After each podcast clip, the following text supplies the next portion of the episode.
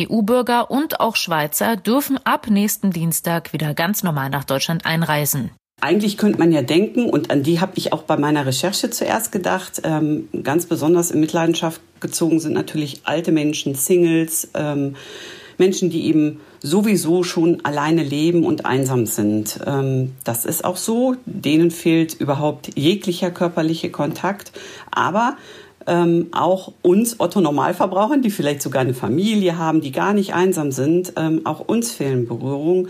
Ja, das sind meine Themen heute und dazu die aktuellsten Entwicklungen in Nordrhein-Westfalen. Mein Name ist Susanne Hamann.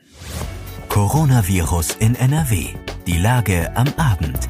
Ein Podcast-Spezial der Rheinischen Post. Täglich am Abend geben wir euch hier die wichtigsten Infos zur Corona-Krise in der Region, aber natürlich auch im Rest der Welt. Und angesichts der nahenden Sommerferien beschäftigen sich viele immer noch vor allem damit, in welchen Teil vom Rest der Welt sie in den nächsten Wochen eigentlich reisen dürfen. Kurz gesagt, mehr als gedacht, aber weniger als sich so mancher wünschen würde. Denn die Bundesregierung hat die Reisewarnungen für mehr als 160 Länder außerhalb der Europäischen Union bis Ende August verlängert. Allerdings können Ausnahmen für einzelne Länder gemacht werden. Und zwar für solche, in denen die Verbreitung des Virus ausreichend eingedämmt ist. Einen entsprechenden Beschluss fasste das Kabinett in Berlin. Jasmin Becker berichtet für die deutsche Presseagentur dpa aus Berlin. Jasmin, wir haben einige ziemlich beliebte Urlaubsländer, die nicht zur EU gehören, die Türkei etwa, aber auch Ägypten. Kann ich da jetzt gar keinen Urlaub mehr machen? Naja, wenn man eine Pauschalreise gebucht hat oder machen möchte, wie viele das in diesen Ländern machen, dann wird's schwierig, zumindest bis Ende August. Denn wenn es eine Reisewarnung gibt, dann müssen Reiseveranstalter eigentlich die Urlaube absagen. Aber es soll ja Ausnahmen geben für einzelne Länder, wenn diese bestimmte Kriterien erfüllen. Also wenn es ganz sicher für die deutschen Touristen ist. Außenminister Maas meint, man wolle nicht riskieren, dass diesen Sommer wieder Deutsche plötzlich irgendwo stranden. Die Kontrollen der EU-Grenzen werden beendet. Heißt das, jeder EU-Bürger darf jetzt bei uns wieder einreisen? Theoretisch ja. EU-Bürger und auch Schweizer dürfen ab nächsten Dienstag wieder ganz normal nach Deutschland einreisen. Dazu Innenminister Seehofer. Damit äh, ist wieder innerhalb Europas, der Europäischen Union, muss man genauer sagen, die Freizügigkeit äh, hergestellt. Auch die Kontrollen für Ausländer, die mit dem Flugzeug aus Italien kommen, werden dann beendet und für die, die aus Spanien kommen, äh, wenige Tage später, nämlich am 21. Juni. Außerdem hat das Kabinett ja neue Insolvenzregelungen für Reiseveranstalter beschlossen. Worum geht's da genau? Ja, wir erinnern uns an letztes Jahr, als Hunderttausende Menschen eigentlich mit Thomas Cook in den Urlaub wollten, doch der Reiseveranstalter ging pleite und die Reisenden blieben zu Hause. Dazu kam dann noch die Nachricht, dass die Versicherung auf 110 Millionen Euro gedeckelt war, also ein Bruchteil dessen, was die Insolvenz an Schaden angerichtet hat. Damit das in Zukunft nicht mehr der Steuerzahler ausgleichen muss, hat die Bundesregierung beschlossen, einen Fonds einzurichten. Veranstalter dürfen in Zukunft nur noch Pauschalreisen anbieten, wenn sie in diesen gemeinsamen Topf einzahlen. Jasmin Becker, vielen Dank. Gerne. Gleich sprechen wir darüber, was die mangelnde Berührung in Zeiten von Corona mit uns macht. Denn was viele nicht wissen, Berührung ist tatsächlich sogar überlebensnotwendig für uns Menschen.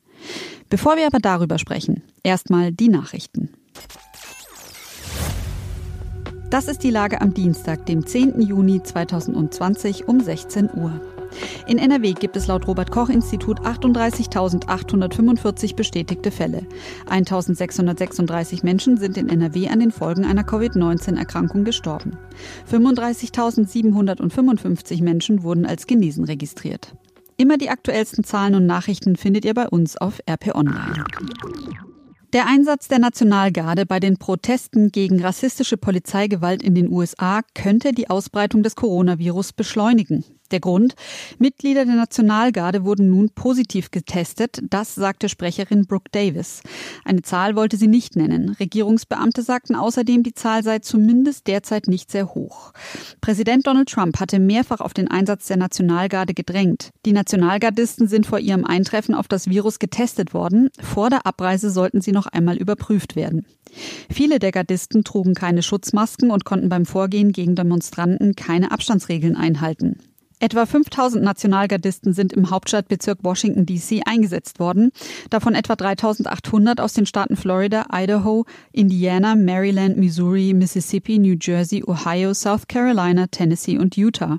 Sie sollen bei der Rückkehr für zwei zusätzliche Wochen bezahlt werden, sodass sie in Quarantäne gehen können.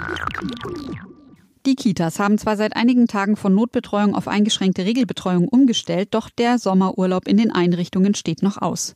Für viele Eltern bedeutet das, dass sie eigentlich wieder zwei oder sogar drei Wochen Urlaub nehmen müssten, um ihren Nachwuchs zu betreuen, denn viele haben nach dem Corona-Lockdown nur wenige Tage oder sogar gar keinen Urlaub mehr übrig. Tatsächlich ergaben ein paar Anrufe unserer Redaktion bei Kitas schnell. Tatsächlich wollen viele Kitas zwei bis drei Wochen schließen. Wir haben das Problem, dass unsere Erzieherinnen auch selbst Kinder im Schulalter haben. Das bedeutet, sie müssen selbst gucken, wie sie ihre Kinder über die sechs Wochen Schulferien betreuen, sagt etwa die Leiterin der Kita Froschkönig in Düsseldorf. Jetzt muss ein Dialog her, da sind sich beide Seiten einig. Der Bedarf an Kitaplätzen über den Sommer muss geklärt werden und umgedreht muss erfragt werden, wie viele Kita-Mitarbeiter womöglich bereit wären, ihren Urlaub dieses Jahr Jahr dran zu geben. Das Problem, derzeit muss das jede Kita selbst machen. Der Virologe Hendrik Streeck hat den Corona-Lockdown mit seinen gravierenden Folgen in Deutschland in Frage gestellt. Falls eine zweite Welle komme, so Streeck, würden derart starke Maßnahmen nicht wieder ergriffen werden. Streeck sagte weiter, nach dem frühen Verbot von Großveranstaltungen seien die Infektionszahlen bereits gesunken. Zitat, die weiteren Maßnahmen wie Kontaktbeschränkungen hätte ich dann vom tatsächlichen Verlauf abhängig gemacht, auch um zu sehen, wie die einzelnen Beschränkungen wirken und ob zusätzliche Schritte wirklich nötig sind. Er kritisierte auch die Pflicht zur Atemmaske. Der Grund, viele würden sie vermutlich falsch tragen, sie immer wieder anfassen oder die Masken wochenlang rumliegen lassen und dann ungewaschen erneut aufsetzen. Auch die Weltgesundheitsorganisation WHO hatte die Masken am Anfang nicht für sinnvoll erklärt. Die Organisation hat ihre Meinung nach einiger Zeit allerdings geändert. Selbstgemachte Masken aus Stoff oder solche aus dem Supermarkt seien durchaus empfehlenswert in öffentlichen Verkehrsmitteln, Läden und anderen Einrichtungen, wo ein Abstand von mindestens einem Meter nicht eingehalten werden könne, heißt es in einer Empfehlung der WHO. Die bundesweit größte Untersuchung zum Infektionsgeschehen des Coronavirus bei Kindern hat begonnen. Das gab die NRW-Landesregierung an. An der Modellstudie in 110 Düsseldorfer Kitas nehmen seit Mittwoch 5150 Kinder und Erzieherinnen teil. Zugleich wird damit die Rückkehr zum eingeschränkten Regelbetrieb in den Kitas wissenschaftlich überwacht. Insgesamt werden mehr als 40.000 Speichelproben untersucht. Ziel sei, verlässliche Erkenntnisse darüber zu gewinnen, ob es in den Kitagruppen zu neu auftretenden Infektionsfällen kommt und dadurch Infektionskitten im Umfeld ausgelöst werden. Zitat, die Ergebnisse werden uns wichtige Daten zum Infektionsgeschehen bei Kindern liefern, auf deren Grundlage wir den Gesundheitsschutz in unseren Kindertageseinrichtungen weiter verbessern können, kündigte Familienstaatssekretär Andreas Bote an. Die Studie findet unter Federführung des Instituts für Virologie des Universitätsklinikums Düsseldorf statt. Institutsdirektor Professor Jörg Timm sagte, Zitat, es gibt immer noch viele offene Fragen zur Bedeutung von Kindern bei der Verbreitung des neuen Coronavirus und wir hoffen, einige Fragen mit dieser Studie beantworten zu können.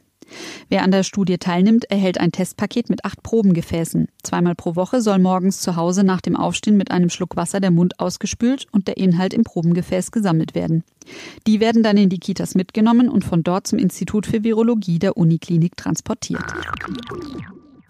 Die Brauereien in Nordrhein-Westfalen haben dazu aufgerufen, leere Kästen und Flaschen in die Läden und Getränkemärkte zurückzubringen. Der Geschäftsführer des Brauereiverbandes Nordrhein-Westfalen, Heinz Linden, sagte, Zitat, angesichts der deutlich spürbaren Mehrverkäufe von Flaschenbier zum Frühsommer befürchten die Brauereien im Land Engpässe beim Mehrwegleergut. Wegen der Corona-Krise gehen die Menschen immer noch viel weniger aus. Linden dazu weiter. Verbraucher, die zu Hause bleiben, grillen häufiger und möchten auf ihrer Terrasse nicht auf ihr Bier verzichten. Viele Getränkehändler vermissen sehr viel Leergut, gleichzeitig steigt die Nachfrage. Jetzt wollen die Brauereien mit ihrem Aufruf drohenden Engpässen beim Leergut im Sommer bereits frühzeitig entgegenwirken. Als letztes noch ein Lesetipp auf RP Plus von mir. Menschen im Alter von über 60 Jahren gelten ja in der Corona-Krise als Risikogruppe. Das RWI Leibniz Institut für Wirtschaftsforschung hat Meldedaten ausgewertet, um herauszufinden, wo in Deutschland, in NRW und in unserer Region die meisten über 60-Jährigen wohnen. Die Daten liegen unserer Redaktion exklusiv vor und meine Kollegen Clemens Boiseret und Birgit Marschall haben sie ausgewertet. Den ganzen Text und alles Wissenswerte, das sich aus diesen Daten ergibt, findet ihr jetzt schon auf www.rp- online.de. Kein Händedruck, keine Umarmung. Corona macht Berührung gerade zur Mangelware. Vielen geht es damit nicht gut. Welche Folgen kann fehlender Körperkontakt haben und gibt es Möglichkeiten, den Berührungsmangel auszugleichen? Das bespreche ich jetzt mit Tanja Walter. Sie schreibt für die RP über Gesundheit, Medizin und Psychologie. Tanja, Wie wichtig sind Berührungen denn im Alltag? Ja, die sind sehr wichtig. Ähm, ich bin der Sache ja nachgegangen und ähm, habe mit mehreren ähm, Forschern darüber gesprochen, unter anderem mit einem Haptikforscher aus Leipzig. Martin Grunwald heißt der. Äh, und der hat gesagt, Berührungen sind wichtig, um zu überleben. Also wenn Kinder schon nicht berührt werden, dann ähm, sterben sie. Da hat es ganz furchtbare Experimente gegeben äh, in grauen Vorzeiten. Äh, da hat Friedrich der, der Große Kinder ähm, zwar füttern lassen, betreuen lassen, aber ähm, ihnen möglichst wenig Berührung angedeihen lassen. Und ähm, die Kinder sind äh, aufgrund des mangelnden Kontaktes und auch der Körperberührung alle gestorben. Also man weiß schon sehr, sehr lange, ähm, dass das sehr, sehr wichtig für uns ist, damit wir überhaupt überleben können. Aber auch über die, ähm, ja, die, diesen Fakt hinaus ist es wichtig für unsere psychische Gesundheit und auch für die körperliche Gesundheit. Da haben die Forscher halt auch ähm, ja, viele Dinge festgestellt, die uns äh, ja mangeln, wenn wir nicht berührt werden. Und was bedeutet das jetzt für Corona-Zeiten? Also was fehlt uns denn da an Berührung? Ja, das ist sehr, sehr breit gefächert. Eigentlich könnte man ja denken, und an die habe ich auch bei meiner Recherche zuerst gedacht, ähm, ganz besonders in Mitleidenschaft gezogen sind natürlich alte Menschen, Singles, ähm, Menschen, die eben sowieso schon alleine leben und einsam sind. Ähm, das ist auch so. Denen fehlt überhaupt jeglicher körperlicher Kontakt. Aber ähm, auch uns Otto Normalverbrauchern, die vielleicht sogar eine Familie haben, die gar nicht einsam sind, ähm, auch uns fehlen Berührungen. Das fängt schon an beim Handdruck, beim Händeschlag oder ähm, mal dem anderen die Hand auf die Schulter legen. Ähm, wir kennen ja viele Formen, uns körperlich auszudrücken und all das fehlt ja, weil wir eben die Distanz zueinander wahren müssen. Es gibt ja offenbar einen Zusammenhang zwischen Berührungen und anderen Sinneserfahrungen. Wie funktioniert das?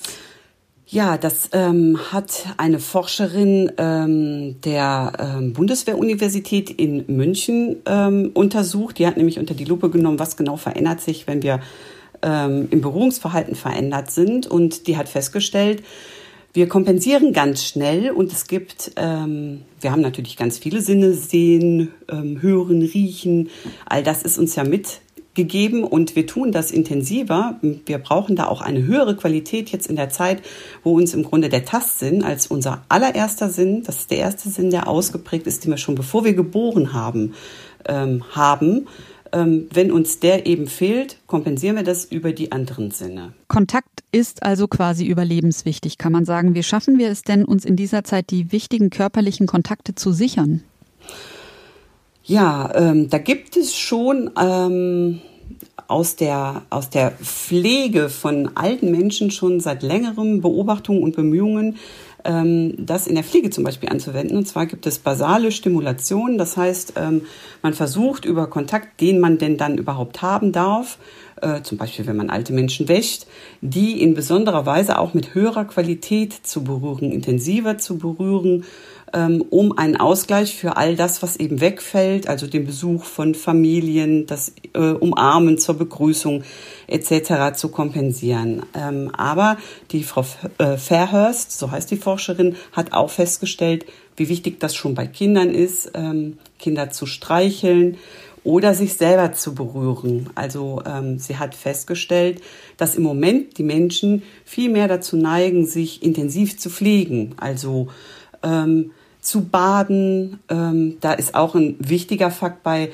die Wärme beim Baden, weil Berührung ist eigentlich erstmal was sehr Technisches. Also das hat gar nicht so viel mit Emotionen im ersten Moment zu tun, sondern es geht eigentlich darum, wenn wir berührt werden, dann ähm, deformieren wir ja die Haut, also die wird eingedellt und wir spüren Wärme und wir spüren Druck. Das sind so diese drei Faktoren, die wirken. Und wenn wir baden gehen oder uns in die warme Sonne setzen, dann holen wir uns die Wärme zurück, die uns durch die Berührungen fehlt. Das ist zum Beispiel ein so ein Fakt.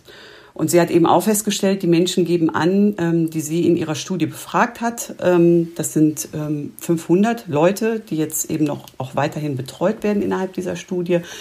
Die haben gesagt, ähm, die cremen sich viel mehr ein und die benutzen auch, da sind wieder die anderen Sinne mit im Boot, viel mehr Badeöl oder benutzen Parfum. Und sie, sind, sie nimmt an, dass ähm, die Männer da benachteiligt sind, weil die einfach gar nicht so intensiv ähm, sich sowieso eincremen und ähm, ja, all diese Beauty-Fimmel, die Frauen haben, die haben Männer in der Regel nicht. Also darum sagt sie eben, ähm, Baden hilft, Eincremen hilft, sich selbst berühren hilft. Ähm, aber es gibt auch andere Dinge, wie man es kompensieren kann, zum Beispiel ähm, über Filme gucken, wenn man die richtigen guckt. Da haben die Forscher nämlich auch festgestellt, wenn wir einen Film sehen, in dem jemand das Gesicht berührt bekommt, dann spricht das bei uns im Hirn dieselben Hirnareale an ähm, wie eine wirkliche Berührung. Ähm, der Effekt ist nur leider nicht so groß. Aber ist man dann nicht sogar trauriger, weil einem das fehlt? Ja, mm, das kann natürlich sein. Das, das sagen sie eben alle. Das sind ähm, Möglichkeiten, die wir jetzt sehr schnell ähm, uns angewöhnt haben, um eben das, was uns so sehr fehlt, zu kompensieren.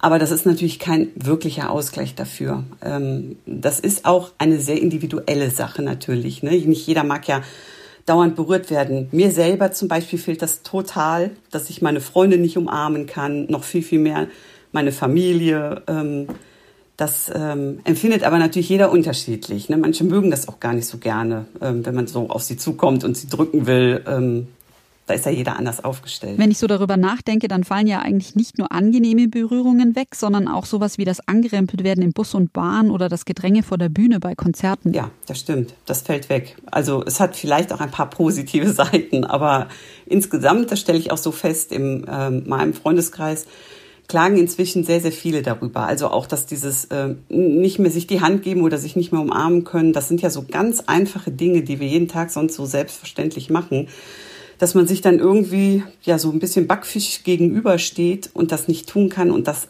doch sehr vermisst. Also das ist schon eher das, was ich feststelle. Aber ähm, es mag eben auch die anderen geben, klar. Tanja Walter, vielen Dank. Ja, gerne. Tschüss. Das war Coronavirus in NRW, die Lage am Abend. Wenn ihr eine Frage habt, schickt uns eine WhatsApp. Natürlich auch gerne als Sprachnachricht. Die Telefonnummer 0171 90 38 099.